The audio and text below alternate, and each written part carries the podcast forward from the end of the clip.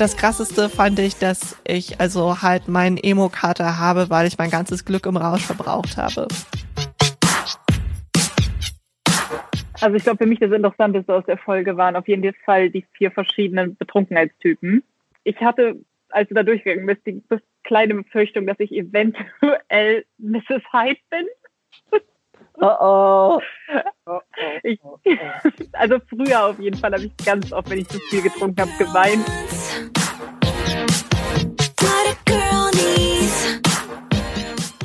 Herzlich willkommen bei Nackt und Neugierig, nackte Fakten, neugierig nachgefragt. Wir sind der Wissenschaftspodcast mit den Fakten für deinen Alltag, weil wir davon überzeugt sind, dass Wissenschaft der beste Life Coach ist. Ich bin Sophia. Ich bin Nele. Heute also mal wieder in alter Besetzung wie eh und je. Und ähm, es geht um ein, ein schönes Thema heute oder vielleicht auch nicht so ein schönes Thema. Eigentlich habt ihr das schöne Thema ja letztes Mal schon abgehandelt. Es geht um Alkohol. Ähm, heute, also wieder um Alkohol. Heute sprechen wir darüber, also welcher Betrunkenheitstyp ist man oder welche Betrunkenheitstypen gibt es überhaupt? Dann reden wir über Alkoholabhängigkeit, denn man darf nicht vergessen, Alkohol ist eine Droge. Äh, und dann geht es sozusagen um die Nachwirkungen der Party, nämlich wie wird Alkohol eigentlich abgebaut, was ist ein Kater, was passiert bei einem Kater und was ist das beste Mittel gegen einen Kater, wissenschaftlich geprüft. Und da haben wir was, äh, also ich meine, die meisten kennen das ja irgendwie mit isotonische Getränke und Katerfrühstück und so, aber wir haben was ganz Neues. Also nicht so neu, aber ich glaube, die Wahrscheinlichkeit, dass Leute das gehört haben, ist nicht so hoch, weil es noch nicht so bekannt ist, glaube ich. Richtig fresh, ja? Ganz fresh. Sag mal, Sophia, wenn du einen Kater hast, äh, also ich weiß, dass es dir dann auch mental nicht so gut geht, ne? Außer meiner Mutter denkt, glaube ich, niemand, dass ich jemand bin, der viel Alkohol trinkt. Und meine Mutter trinkt halt einfach gar nicht. Und deswegen, sobald irgendjemand ein bisschen trinkt, denkt sie, dass man ein Alkoholproblem hat. Aber also ich trinke wirklich ja selten. Und ähm, ich habe auch eigentlich nie so einen Kopfschmerzkater. Ich bin eigentlich am nächsten Tag immer einfach total fertig und so deprimiert. Also so, oh nee, jetzt liege ich hier rum und kann gar nichts und ich bin also einfach auch so ein unverantwortlicher Loser und wo bin ich eigentlich überhaupt schon in meinem Leben und ich könnte schon viel weiter sein und generell, was mache ich eigentlich hier? Also mehr so, wie so, wie so äh, ein Tag vor der Periode eigentlich. Ja, das kenne ich. Und äh, wir hatten da jetzt drüber geredet und für die Folge habe ich deshalb nochmal nachgeguckt, warum man sich so fühlt. Und das letzte Mal habe ich ja Hannah erzählt, dass man, wenn man betrunken ist, eben so viele Glückshormone ausschüttet. Und dann schüttet halt der oh. Körper ganz, ja, das ist praktisch, äh, also wenn Leute Ecstasy ah. nehmen, dann ist das auch ganz, ganz krass, dass es denen am nächsten Tag meistens so mental echt dreckig geht, weil der Körper halt am Tag vorher so viel, oder in der Nacht vorher, wie auch immer, wann man getrunken hat, äh, ganz viele Glückshormone produziert hat und das Level dann so hoch ist und das eben erst so nach und nach dann wieder so produziert werden kann, dass man wieder auf einem normalen Stand ist. Das ist so der mentale Ach, Kater. It's a thing. Krass, das heißt, okay, das heißt, man hat am Tag davor oder im Rausch hat man sein ganzes Glück verschwendet und es ist nichts mehr für den nächsten Tag da. Richtig. Wir haben uns noch nie richtig zusammen betrunken übrigens. Wir haben nur mal ganz am Anfang, als wir uns getroffen haben wegen dem Podcast, da haben wir nachmittags um drei oder um halb vier oder so äh, einen Aperol getrunken, das weiß ich noch. Hä, daran erinnere ich mich überhaupt nicht. Damit kommen wir zu den Betrunkenheitstypen, die ich heute gerne vorstellen möchte. Da bin ich ja mal gespannt, welcher ja. Betrunkenheitstyp ich jetzt bin. Diese Betrunkenheitstypen, den haben Psychologinnen ja definiert, indem sie 200 Studierende in den USA gefragt haben, wie sie sich verhalten, wenn sie, äh, wenn sie, ja, wenn sie studieren und betrunken sind. Und da kam raus, dass 40 Prozent der Hemingway-Typ sind. Das ist auch der häufigste Typ. Das finde ich ziemlich überraschend, weil, also, Sophia, hast du eine Idee, warum Hemingway? Nee, also ich habe neulich habe ich irgendwas habe ich gehört, dass Hemingway der am meisten überschätzte Autor US-Autor des letzten Jahrhunderts sein soll oder so, aber mehr weiß ich jetzt nicht. Ich höre immer nur, dass er sehr frauenfeindlich war. Das hat auch eine Frau gesagt, dass er überschätzt ist. Wie auch immer, ähm, 40 Prozent der Menschen oder also der, dieser Befragten da waren eben der Hemingway-Typ und Hemingway kommt daher, weil äh, der wohl sehr, sehr viel getrunken hat, aber sich von der Persönlichkeit nicht verändert hat. Der zweite Typ, das bin ich. Ich freue mich jetzt zu schlafen. Aber es war ein sehr, sehr schöner Abend und ich mag meine Freunde total gerne. Ich habe super liebe Freunde. Gute Nacht, ich hab euch lieb. Das ist Mary Poppins. Also ich sag das jetzt oh. auch, ja, ich sag das jetzt aber auch schon mit so einer Stimme, wo ich denke so, oh, das ist eigentlich nicht gut für mein Image, weil äh, das sind die, die nüchtern schon immer freundlich sind. Also Sophia sieht das wahrscheinlich anders, weil so freundlich bin ich auch nicht immer. Und im, und im betrunkenen Zustand werden die halt noch netter und offener. Oh, das hört sich jetzt sehr selbstlobend an, wenn ich so über mich rede, ne? Okay, also gut, du bist also Mary Poppins, da gibt's noch Hemingway und welche gibt es jetzt noch? Dann gibt es noch verrückte Professoren. Das sind wohl 22,5 Prozent und das sind die, die im Alltag eher schüchtern sind und auch eher introvertiert und äh, wenn sie trinken, dann werden sie zu den wilden Partylöwen und Showtänzern. Tänzerinnen. Okay.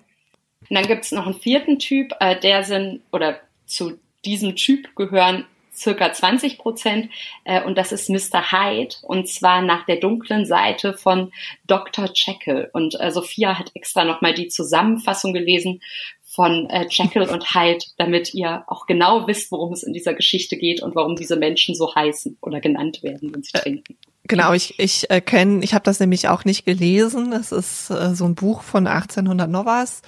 Ähm, und also so wie ich das jetzt verstanden habe, Dr. Jekyll ähm, ist irgend so ein Wissenschaftler und der möchte gerne die gute, also seine anscheinend seine moralischen Bedenken loswerden und das Gute im Menschen vom Bösen im Menschen trinken, äh, trennen. Und dann entwickelt er trinken. trinken, entwickelt er irgend so einen äh, Trank und trinkt den und dann wird er zu Mr. Hyde, der sozusagen völlig frei von äh, einem Gewissen ist. Und ähm, ja, man könnte also sagen, äh, Jekyll hat aufgrund von äh, Drogenmissbrauch danach eine Persönlichkeitsstörung. Denn das äh, passiert dann auch immer wieder und irgendwie äh, Hyde bringt dann auch jemanden um und ähm, ja, und am Ende sind sie aber, glaube ich, beide verschwunden. Also auf jeden Fall, Hyde ist halt sozusagen der böse, grausame Teil von Jekyll, der rauskommt oder der rauskommt, nachdem Jekyll sich ein bestimmtes Gebräu gemacht hat und getrunken hat. Und bei dieser Definition, äh, also wenn jemand Mr. Hyde ist, dann ist das halt so, dass äh, der sich durch Alkohol ziemlich stark verändert und unvorsichtig wird und auch feindselig, also wirklich, also so die Menschen, mit denen man losgeht und sie sind vorher super nett und dann sind sie betrunken und sie werden mega aggressiv und du weißt immer schon, wenn du mit denen losgehst, um Party zu machen, dann endet es mit einer Schlägerei. Ähm, es geht aber wohl auch, dass die besonders weinerlich werden. Äh, ich habe, ich glaube eigentlich, also ich bin eigentlich eher freundlich, wenn ich trinke. Ich habe dann Leute auch eher lieb. Aber ich glaube, überwiegend bin ich Hemingway. Aber ich weiß es nicht. Kann ich nicht so genau einschätzen. Aber ich finde, es ist ja auch immer abhängig davon, in welcher Situation man trinkt. Und ich glaube auch, also nicht, dass das jetzt nachgewiesenerweise ist, also in welcher Situation man trinkt, wie viel man trinkt und auch sozusagen so ein bisschen der sozioökonomische oder generell auch der kulturelle Hintergrund, weil ich habe voll, also ich habe Freunde, Engländer und Engländerinnen und bei denen ist es irgendwie relativ normal, dass sie sich auch mal im Pub prügeln, vor allem wenn die irgendwie ein Fußballspiel gesehen haben oder so. Und ich finde, das ist der perfekte Zeitpunkt, um heute noch mal Leonie mit reinzuziehen. Die hört uns nämlich wieder zu. Hallo Leo. Hallo Leo. Ich möchte ganz kurz dazu sagen, ich habe mich noch nie in einem Papier geprügelt. das kann jeder behaupten. ich muss auch sagen, so eine richtige Schlägerei habe ich noch nicht mitbekommen. Was auch lustig ist, was ich jetzt von Freunden hier gehört habe, dass im Fußballstadion in England darf man kein Bier mit auf die Tribüne nehmen, Ach, weil die wirklich Angst haben, dass es da zu Schlägereien gerade zwischen den äh, Fußballfans oder Hooligans kommen kann. Deswegen ah. darf man sein Bier in der Pause trinken, aber man darf es nicht mit ins Stadion nehmen auf die Tribüne. Krass. Okay, dann scheinen, ja gut, dann scheinen die da schon so ein paar Probleme mit zu haben, ne? Fußball und ja, Alkohol. Ja, ich hatte also, auch, also hier Engländer-Freunde, die waren in Deutschland im Fußballstadion und die kamen wieder und die waren einfach überglücklich. Die nur so, kannst dir gar nicht vorstellen, man konnte Bier mit reinnehmen, man konnte auf der Tribüne trinken. Oh mein Gott, Bier im Stadion, woo! Land der Träume. Echt, ey, tja, wieso sind die bloß ausgestiegen? 200 auf der Autobahn, Bier im Stadion in Deutschland läuft. Deutschland, bestes Land.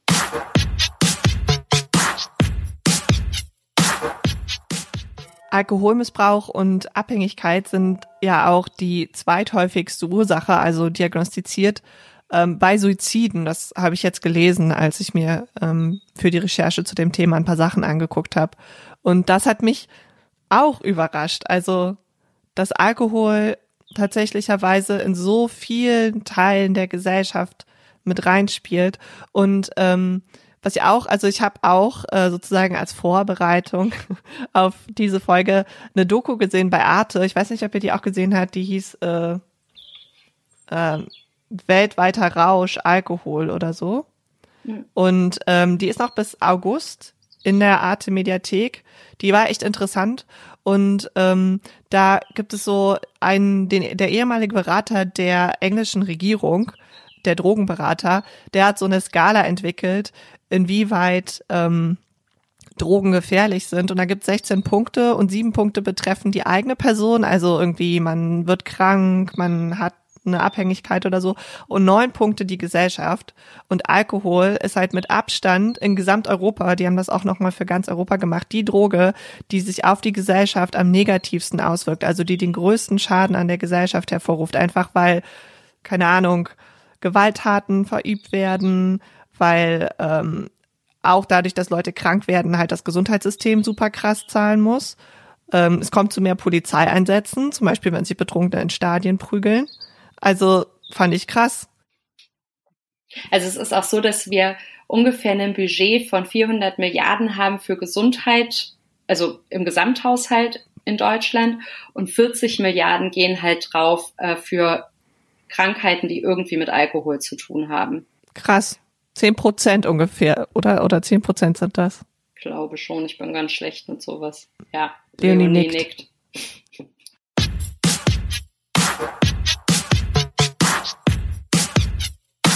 Und gibt es denn eine Definition dafür, ab wann man denn dann wirklich alkoholkrank ist? Hm. Also in Deutschland wird gesagt, dass ein Glas Alkohol am Tag ähm, bei Frauen unproblematisch ist und Männer können das Doppelte trinken. Also dass eben zwei Gläser, irgendwie zwei Gläser Bier oder zwei Standardgläser Wein oder Sekt. Also ein Standardglas hat zwischen 10 und 12 Gramm reinen Alkohol. Aber also letzte Woche haben wir da ja schon drüber gesprochen. Je nachdem, wie groß jemand ist, ob man weiblich ist oder ob man männlich ist, wie viel man generell wiegt, verträgt man ja unterschiedlich viel Alkohol. Auch wenn man sich daran gewöhnen kann, aber ja, das ist halt irgendwie so Pi mal Daumen und grob geschätzt und das ist eigentlich auch nur ein reiner Anhaltspunkt. Und ich für mich finde auch, wenn man, also wenn ich jeden Abend ein Glas Alkohol trinken würde, wäre das, also würde ich schon denken, das ist problematisch. Ich finde auch, also ich finde, das ist krass. Ich hätte gesagt. Also vielleicht, wenn man an einem Tag die Woche ein Glas Alkohol trinkt, ist das unbe also unproblematisch. Und ich habe das jetzt nicht nochmal nachrecherchiert, aber es gab doch neulich eine Studie, die gezeigt hat, dass jeder Tropfen schon schädlich ist, oder? Also dass es kein gesundes Level von Alkohol gibt. Ähm, also gerade ist gut. Wir sind jetzt schon so lange dabei, uns kommt alles vor wie gestern, Sophia. Äh, das war, das war 2018 im Lancet, aber dies, also da wurde schon relativ viel drüber berichtet, weil das war eine ziemlich große Meta-Analyse, also eine Studie, die einfach wirklich viele Daten hatte, und zwar insgesamt 700. Und die hat gezeigt, dass ein Glas Alkohol pro Tag, also dieses, das, was generell als noch nicht risikoreich behaftet gesehen wird, auch schon das Risiko für verschiedene Krebserkrankungen zum Beispiel erhöht. Nicht für das, also nicht für Herz-Kreislauf-Erkrankungen, aber eben für verschiedene Krebserkrankungen. Und ähm, generell sind, also bei Frauen sind ungefähr 2,2 Prozent der Todesfälle irgendwie mit Alkohol verbunden und bei Männern sind es fast sieben Prozent. Also da sind halt auch so Geschichten wie Autounfälle mit dabei oder ähm, ja, ganz krass halt irgendwelche Schlägereien, wo dann jemand ums Leben gekommen ist oder so, wo jemand getrunken okay. hat. Ähm, genau, und da hat aber jemand, also es gibt ja das Science Media Center, das ist ja so eine ja, Vereinigung, wo Journalistinnen und Wissenschaftlerinnen so zusammengebracht werden sollen. Und das britische Science Media Center, das gibt's auch schon relativ lange und ist eigentlich auch relativ bekannt. Da hat halt jemand gesagt, naja, ähm, wir wissen auch, dass die Gefahr, wenn, wir, wenn Menschen Auto fahren, höher ist, dass sie sterben. Und trotzdem ist es jetzt nicht so, dass wir deshalb das Autofahren generell verbieten. Ich finde schon, dass Alkohol als Droge unterschätzt wird in der Gesellschaft. Also mein persönliches Empfinden. Und ähm, wenn man halt mitbekommt, darüber haben wir ja auch schon gerade geredet, dass wie stark Alkoholabhängigkeit sich halt nicht nur auf einen selbst, sondern auch auf die Familie und auf den Rest der Gesellschaft auswirkt, finde ich es halt schon krass, dass es da auch nicht mehr so ein Problembewusstsein dafür gibt. Sophia hat es ja gerade schon gesagt, also Alkoholabhängigkeit beeinflusst auch ziemlich das Umfeld. Und wenn ihr Hörerinnen da merkt, dass ihr jemanden in eurem Bekanntenkreis habt oder in der Familie, der dahin abdriften könnte, es gibt in Deutschland sehr viele Beratungsstellen und wir verlinken euch ein paar auf der Webseite, die bald neu aufgesetzt ist und bei Social Media. Oder wenn ihr das für euch selbst merkt, dass ihr da irgendwie vielleicht Probleme bekommen könntet.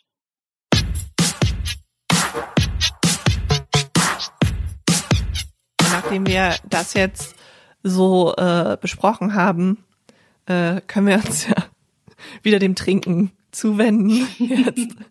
Was ist denn ein Kater? Wie wird das denn definiert?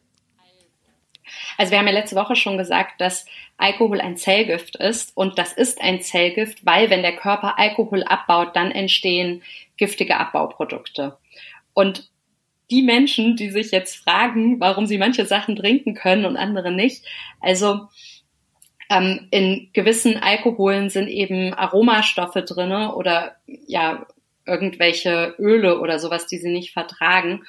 Und der Körper wird halt, also die Enzyme, die den Alkohol abbauen, werden eben teilweise durch diese Aromastoffe blockiert und dann hat der Körper noch mehr Probleme, den Alkohol abzubauen. Und ähm, ja, genau, deshalb wird der Kater dann noch schlimmer. Also der Körper hat mehr Probleme, den Alkohol abzubauen oder die giftigen Abbauprodukte? Also der Körper hat mehr Probleme, den Alkohol abzubauen. Ah, das heißt, der Alkohol an sich ist gar nicht das Problem, sondern der Alkohol wird im Körper auf die Art und Weise, wie er abgebaut hat, einfach giftig. Ja, so könnte man das sagen. Also für den Kater. Der Alkohol an sich hat natürlich auch noch andere Auswirkungen. Und ja. Also ja. Hannah meinte ja auch in der letzten Folge, dass sie einen Kater vom Weizen kriegt. Ja, vermutlich, weil da irgendwas drin ist, was sie nicht verträgt. Und also ein großes Problem, dass man ja auch, oder eines der Probleme, oder eines der Symptome, das man ja auch hat, wenn man Kater hat, ist ja so ein trockener Mund, oder? Ja, ähm, ich habe noch mal einen O-Ton von äh, der Party mitgebracht, beziehungsweise von dem Schlaf danach. Also jetzt beim Einschlafen wackelt alles so ein bisschen, aber noch nicht schlimm. Und ich habe Durst. Aber bevor ich schlafen gegangen bin, wurde mir noch eine Flasche Wasser in die Hand gedrückt. Die habe ich jetzt neben mir im Bus liegen. Deshalb ist das nicht so schlimm. Und wieso hat man denn dann überhaupt diesen Wassermangel? Wenn man Alkohol trinkt, dann scheidet man eben übermäßig viel Wasser über die Niere aus. Und normalerweise ist es so, dass der Wasserhaushalt stimmt. Also da haben wir gewisse Sensoren in unserem Körper. Aber wenn wir viel Alkohol trinken, dann gerät eben dieses System durcheinander und da wird dann ein gewisses Hormon freigesetzt. Und deshalb produzieren wir völlig unkontrolliert Urin. Ich finde, das klingt so, als würde man sich in die Hose machen die ganze Zeit, wenn man Alkohol trinkt. So. Habt ihr eure Pampers an? Wir wollen uns heute mal so richtig gut zudröhnen. Das passiert nur, wenn du so viel trinkst, dass äh, gewisse Gehirnfunktionen nicht mehr funktionieren. Ähm, das hat aber erstmal nichts mit der Niere zu tun. Kann aber natürlich auch passieren. Ja, also ich denke ja, also das mit dem Wassermangel weiß man ja eigentlich irgendwie, ne, dass man halt, wenn man einen Kater hat, trinken soll. Und ich habe auch überlegt, vielleicht einer der Gründe, weshalb ich nicht so oft so Kopfschmerzen habe, ist, weil ich halt eigentlich immer versuche, in letzter Zeit nicht mehr so erfolgreich, muss man sagen, äh, immer ein Glas ähm, Alkohol und ein Glas Wasser zu trinken. Ja, das wird auch äh, immer wieder geraten, auch von Wissenschaftlerinnen. Also die Kopfschmerzen, die haben dann was damit zu tun, weil der Wassermangel beeinträchtigt die Durchblutung des Gehirns, oder? Ja, genau. Also wenn wenig Wasser da ist, wird das Gehirn halt nicht mehr so gut durchblutet und dann kriegen wir Kopfschmerzen, weil das Gehirn ja einfach ein sehr, sehr wichtiges Organ ist in unserem Körper und äh, deshalb reagiert der Körper dann da ziemlich schnell drauf. Also es ist praktisch eine, eine Warnleuchte, die sagt, kümmere dich um dein Gehirn, trink mehr Wasser, wenn du Kopfschmerzen hast. Und was ist mit so Tee oder soll man nur Wasser trinken? Nee, also Tees sind auch gut, so isotonische Getränke sind gut. Also, weil da eben gewisse Mineralstoffe drin sind, die man eben dadurch, dass man viel Wasser durch den Alkohol ausgeschieden, also viel Urin ausgeschieden hat, durch den Alkohol hat man eben auch viele Mineralien ausgeschieden und deshalb sind so isotonische Getränke gut. Brühe ist zum Beispiel gut. Und ein Freund von mir, der macht das immer so, bevor er schlafen geht, isst der noch so einen halben Löffel äh, Salz weil man eben auch viel ah. Salz dann ausscheidet. Ja. Man sagt ja auch immer, trinken geht auf die Leber. Ja, der Hauptjob in dieser ganzen Alkoholabbaugeschichte wird von der Leber übernommen. Wenn Alkohol abgebaut wird, dann entsteht Essigsäure und diese Essigsäure wird dann eben über den Urin ausgeschieden. Und also wenn wir trinken und dann wird der Alkohol gleich abgebaut, dann ist das für die Leber jetzt erstmal nicht so das Megaproblem. Aber wenn sich da ganz viele, also wenn, wenn wir ganz viel trinken und die Leber das nicht gleich abbauen kann, dann sammelt sich halt die Essigsäure und das schädigt halt gewisse Zellfunktionen in der Leber. Und aber also wenn du jetzt dauerhaft zu viel trinkst, dann kann das doch auch die Leber richtig schädigen. Ja, die Fettleber. Aber wenn man dann weniger trinkt irgendwann, dann, also hoffentlich irgendwann weniger trinkt, dann kann die sich auch wieder zurückbilden. Aber, also das Gehirn kann halt auch geschädigt werden, wenn man zu viel Alkohol trinkt über einen längeren Zeitraum und die Denkleistung kriegt man halt oft leider nicht mehr zurück. Also das Gedächtnis zum Beispiel ist dann teilweise für immer geschädigt.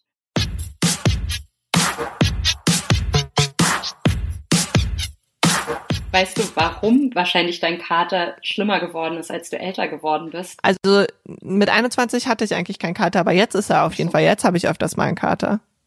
Äh, weil deine Stoffwechselprozesse langsamer werden. Sag also das, das nicht. Auch. Ich bin noch nicht alt. Alles ist deshalb, noch jung und frisch. Aber deshalb äh, hilft zum Beispiel auch ein Spaziergang oder langsam joggen oder schwimmen gehen oder so, wenn man einen Kater hat, weil dann der Kreislauf in Schwung kommt. Und dann werden die Sachen besser, ab, also schneller abgebaut, einfach weil der Stoffwechsel halt schneller geworden ist. Ich dachte, das liegt einfach daran, dass ich irgendwie eine gute genetische Veranlagung habe. Ja, daran auch. Kein Katergen. ich habe aber das Katergen. Also gibt es ähm, das? Ja, das gibt's. Ha, also das gibt's wirklich. Und ich hab's. Ich glaube, ich hab's und ich bin eigentlich ganz froh drüber. Ich glaube, ich, ich hab's nicht. Das schützt. Also das Katergen, das erhöht die Aktivität von einem Enzym, das den Alkohol zum Teil abbaut, also nur bis zu einem Zwischenprodukt. Und dieses Zwischenprodukt, das ist die Essigsäure und die Essigsäure gibt halt Kopfschmerzen und weil das Katergen aber nur beeinflusst, dass man eben den ersten Teil, also das Alkohol ah, okay. so zu diesem, ja, und dann sammelt sich das an, aber die Essigsäure wird dann halt nicht mehr umgebaut oder ja. schneller umgebaut. Ja, und deshalb. Okay, das heißt, du hast, du hast Alkohol, der wird ganz schnell zu dem Zwischenprodukt abgebaut und dann ist der Rest deines Körpers überfordert, dieses Zwischenprodukt schnell abzubauen. Das heißt, du hast viel von dieser giftigen Essigsäure im Körper. Mehr als andere, wo der Alkohol langsam abgebaut wird und genauso langsam die Essigsäure weiter abgebaut wird. Ja, genau. Ah, okay. Was ist denn jetzt das Wunderkatermittel, das die ganze Zeit angekündigt wurde? ähm, also Wunderkatermittel habe ich auch gesagt, um die Spannung aufrechtzuerhalten. Ähm, also, aber es gibt äh, eine wissenschaftliche Studie von zwei Wissenschaftlern der Uni Mainz. Also ich sage Wissenschaftler, weil es wirklich zwei Männer waren. Ähm, die hatten ungefähr 200 Versuchspersonen und die haben geguckt, was dagegen Kater hilft, also gegen Kopfschmerzen und Übelkeit. Und ähm, die haben der einen Gruppe Mineralstoffe und Vitamine gegeben und da haben sie gemerkt, das bringt so erstmal nichts wirklich, was Übelkeit und Kopfschmerzen angeht. Und dann haben sie der anderen Gruppe aber Mineralstoffe, Vitamine und noch Stoffe aus der Acerola-Kirsche gegeben, plus Stoffe aus der Kaktusfeige. Ingwerwurzel war da mit drinne und Gingo. Und bei denen war es so, dass es denen ähm, durch dieses Mittelchen, was sie da bekommen haben, besser ging.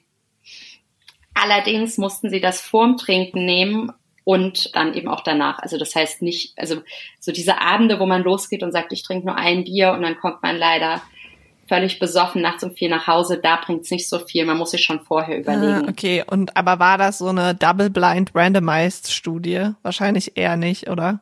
Also das heißt, es gab diese beiden Gruppen, keiner von den beiden wusste, was sie bekommen. Und die, die Leute, die denen das Zeug gegeben haben, die wussten auch nicht, was sie ihnen geben? Nein, nein, nein, nein.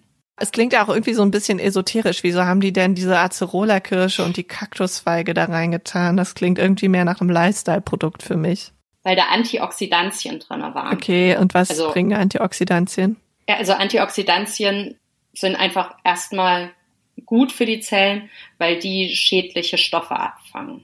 Das könnte sich ja im Prinzip jeder selbst mischen, oder? Also die Studie wird ja wahrscheinlich im Internet sein. Also die genauen Mischverhältnisse wirst du wahrscheinlich nicht finden, weil das in der Studie nicht drinne steht. Also man weiß, was drinne ist, aber nicht in welchem Verhältnis. Hm. Und dann bringt's nix. Einmal das wahrscheinlich, also dass es dann vielleicht nicht so viel bringt, und es kann halt auch zu Nebenwirkungen kommen. Aha, was denn? Durchfall? Zum Beispiel. Aber eine Sache noch, ich habe noch eine Studie gelesen, da haben Forschende angekündigt, dass sie dabei sind, Alkohol zu entwickeln, äh, von dem man keinen Kater bekommt. Aha. Also katerfreien Alkohol, weil sie äh, da einen Stoff durch einen anderen ersetzen wollen. Also der Stoff, durch den die Essigsäure entsteht, ähm, der soll da nicht drinne sein. Dauert aber noch ziemlich lange, wahrscheinlich so Jahrzehnte. Wir reden nicht von Monaten oder Jahren, sondern von Jahrzehnten.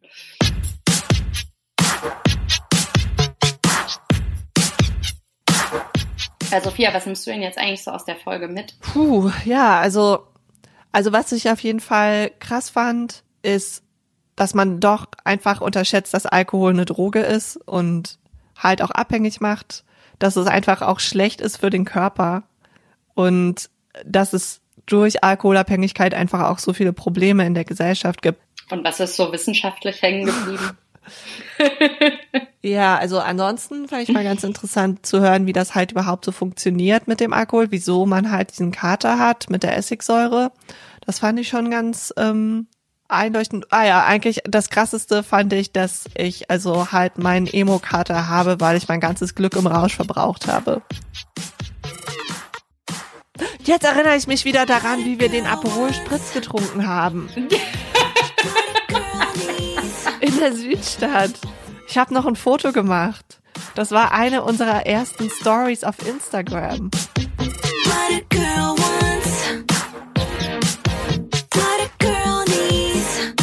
Nächstes Mal machen wir unserem Namen alle Ehre, denn dann geht es wirklich um nackt und neugierig. Es geht nämlich um die Vulva, wie die Vulva so aufgebaut ist, was normal ist, was nicht normal ist. Spoiler Alert, eigentlich ist alles normal, wenn man sich äußere Geschlechts, also die Geschlechtsorgane, die Vulva anguckt, wie man da aussieht, das also Variation ist sozusagen das Normale. Und dann gucken wir uns aber auch noch mal ein bisschen genauer an, wie sieht eigentlich die Klitoris aus und ähm, wir gucken uns den weiblichen Orgasmus an. Also da kann jeder was für seinen Alltag mitnehmen.